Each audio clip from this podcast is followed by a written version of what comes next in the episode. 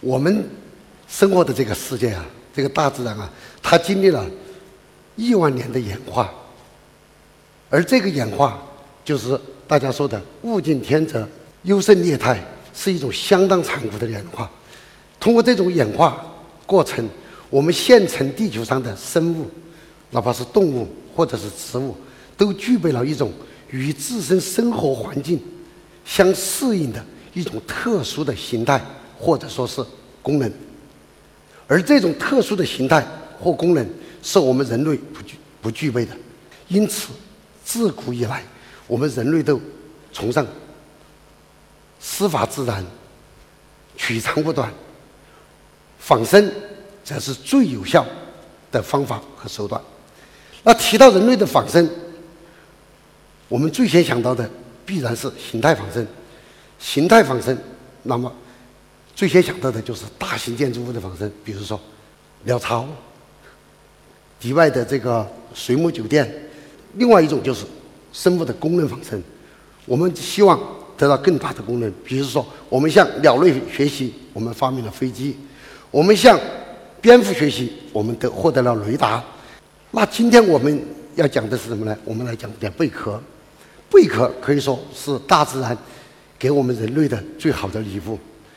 而在工业上，建筑结构比比皆是，最有名的当然是西丽歌剧院，它就是仿贝壳。那么我今天要讲的是什么呢？是贝壳的微结构。我们小时候都知道，一支粉笔，粉笔拿到手上一掰就断了，对吧？当时还有老师把这个粉笔掰断了砸学生，对吧？这个就是说明它很容易掰断。小贝壳是很难掰断的。那么就是说，它们两个之两个之间存在力学性能的差异，而它们的成分是什么呢？都是大约百分之九十五的碳酸钙晶片构成的。为什么相同的成分会有这么大的性能差异呢？我们研究发现，贝壳呀，它是一种有序的结构，而粉笔是一种无序的结构。正是这种有序和无序的差异，导致了它们力学性能上的巨大的差异。这个贝壳到现在为止，我们已经发现了五万多种贝壳。但是这五万种贝壳当中，实际上只有七种微结构，而在这七种微结构当中，最下面这种叫做珍珠母，它具有最好的力学性能。珍珠母顾名思义就是珍珠它妈妈，就是生珍珠的地方。那它在什么地方呢？它就在贝壳的最内层，所有的珍珠就在这儿产生的。所以说它的成分和珍珠完完全一样。这个图大家看，它就是跟砖、跟墙一样，跟咱们现在的墙一样，它是由碳酸钙这个小板儿、六角形的小板儿一块一块的就堆积而成，而中间呢是有机百分之五的有机基质，对，所以说它叫做砖墙式结构。正是因为这种这种结构，它导致了材料的性能有多好。我告诉大家两个标准，第一。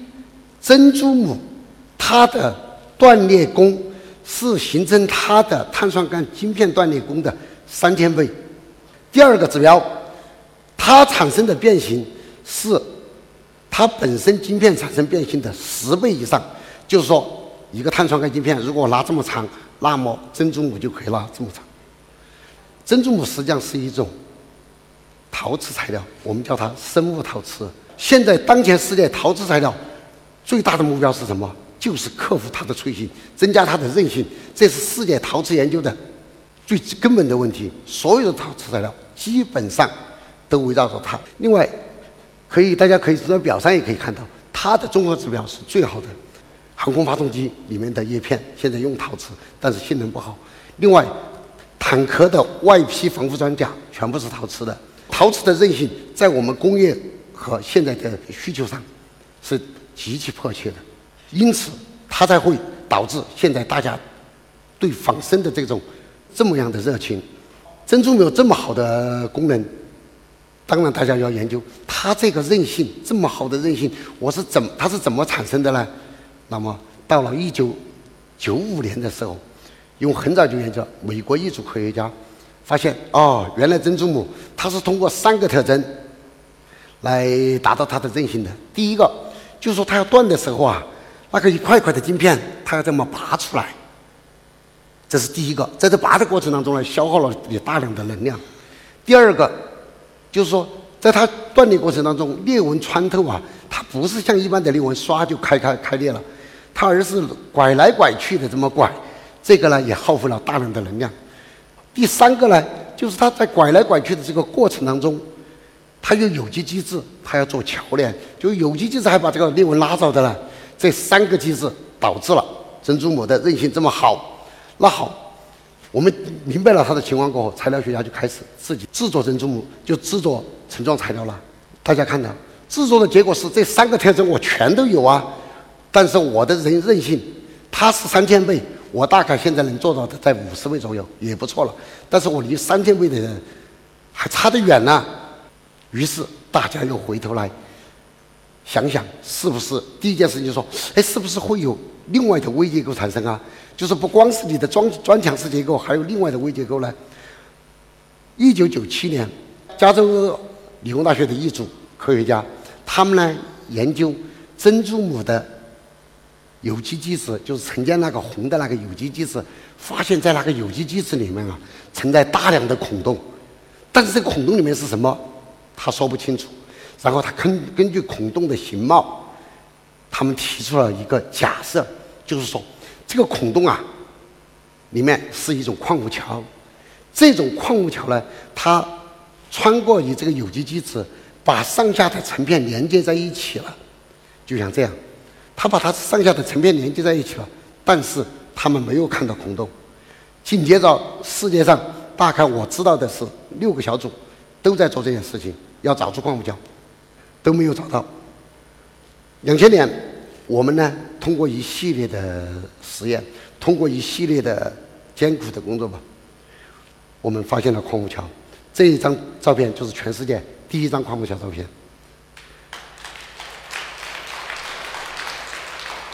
然后这里面呢，我要讲一个小故事，因为我们是用透射显微镜看这个结构，就是大概是在两百万倍的情况下看这个结构。那这个时候存在一个什么问题呢？用透射显微镜做这个珍珠母的试样的时候，做厚了，透射显微镜这个电子啊穿不过去，就那就得不到图像；做薄了呢，当电子束打到这个材料上，一下就崩溃了，哗就往下掉，还掉到电镜里面。这个时候，我们就意识到了为什么全世世界上的人，大家这么多组在找找这个矿物桥，为什么大家找不到？因为它问题出在这儿。但是这个时候。因为我们的一个经验，我们呢在这个做的这个薄的这个试样上呢，我们喷上了钛的金属，把钛融化了过后喷上去，这样呢我们就加固了这种薄事件，于是电子束就能透过去了，这样我们才这个实验就才算是做成了。所以说，也就从这个里面我们就了解到，可能大家都原来面临了这样一个问题，而他们可能没有。就怎么说呢？我们比运气比较好，我们知道这个方法，我们解决了这么一个问题。我们发现矿物桥确实可以极大地提高这种成状材料的力学性能。有了这这些研究过后，我们再进一步，我们还在实验中发现，就这个矿物桥啊，它还可以阻挡裂纹的扩展。就通过这个，我们就解释了为什么刚才我们说的，大家做出来的成状材料的韧性不能和珍珠母相比。就是因为矿物桥的造成的，这个我们就把刚才那个难题我们解就解释了。我们在做这个实验的时候，还意外的发现了一件很有趣的事情，就是在珍珠母的变形过程当中啊，它存在负波松比效应。什么叫负波松比效应？就是说，我看看这幅图，就是说一根棍子，我在拉的过程当中，中间会变细，这个叫做波松比效应。当我拉的时候，中间变粗。这就叫做负波松比效应。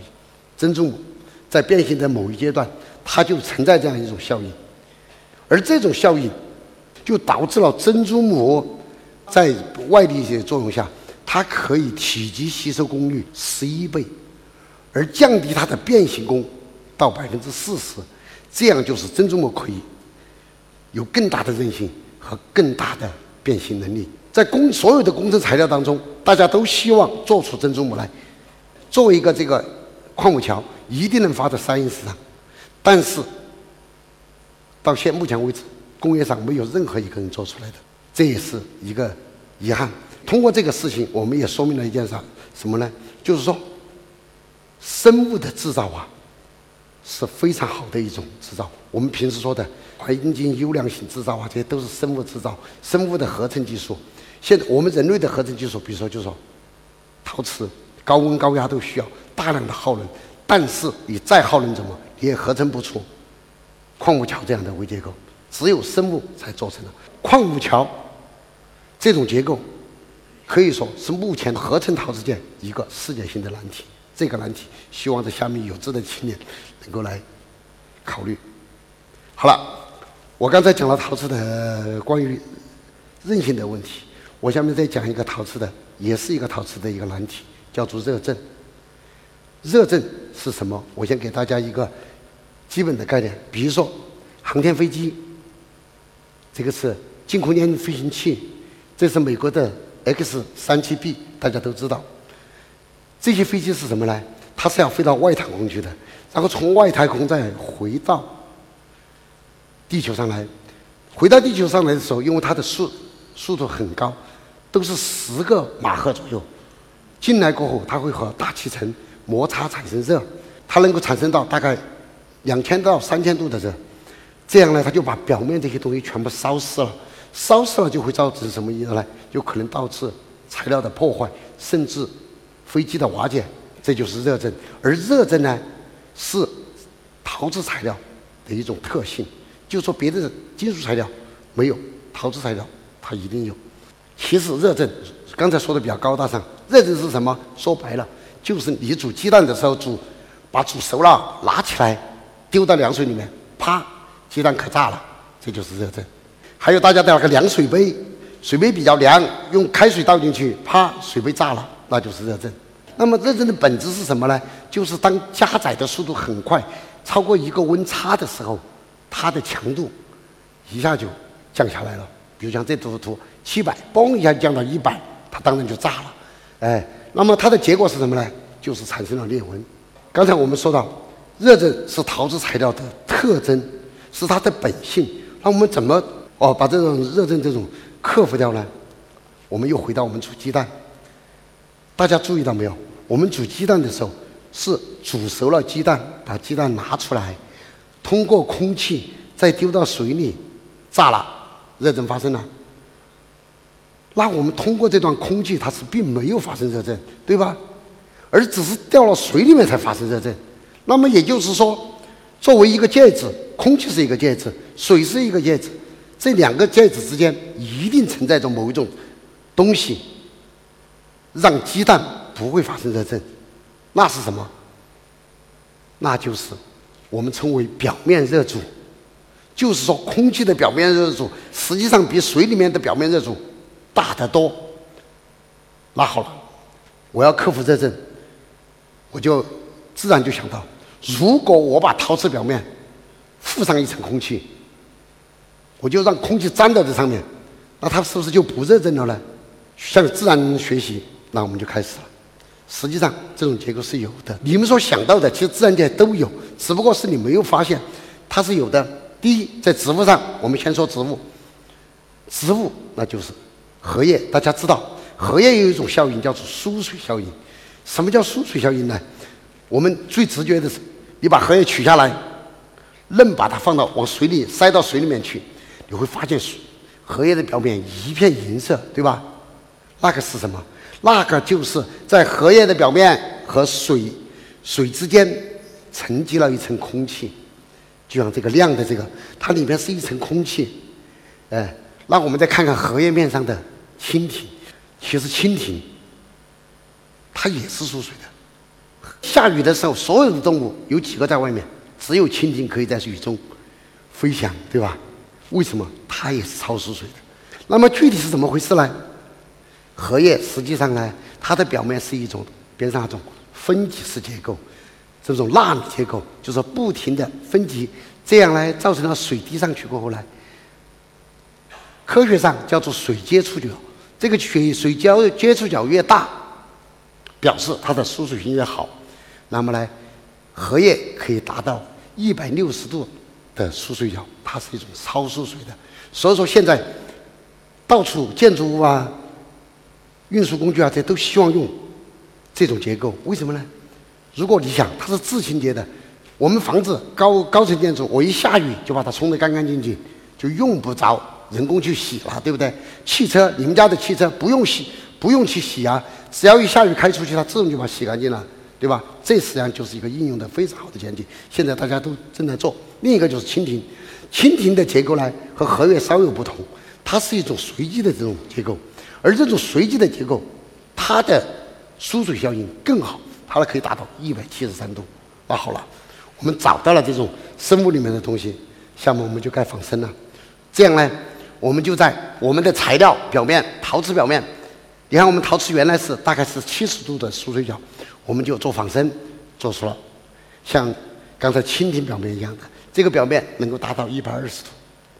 当然和蜻蜓的具体表面那是没法比，它是自然的、天然的，我们要向它学习，我们一直要向它学习，对吧？说它要比我们好得多。不管怎么说，它是一种超疏水结构。有这种表面的陶瓷，再也不会发生热震了，它就平平的走过去，就随便你上升到几千度，它就不不会发生热震了。而其机理在于什么呢？就是在于我们在它的空表面，通过这个仿生的方法附附着了空气，这层空气导致我们提高了表面热阻五千倍。所以，所以说通过这个例子，我们也可以看到，就是说，我们人类仿生它并不是机械的。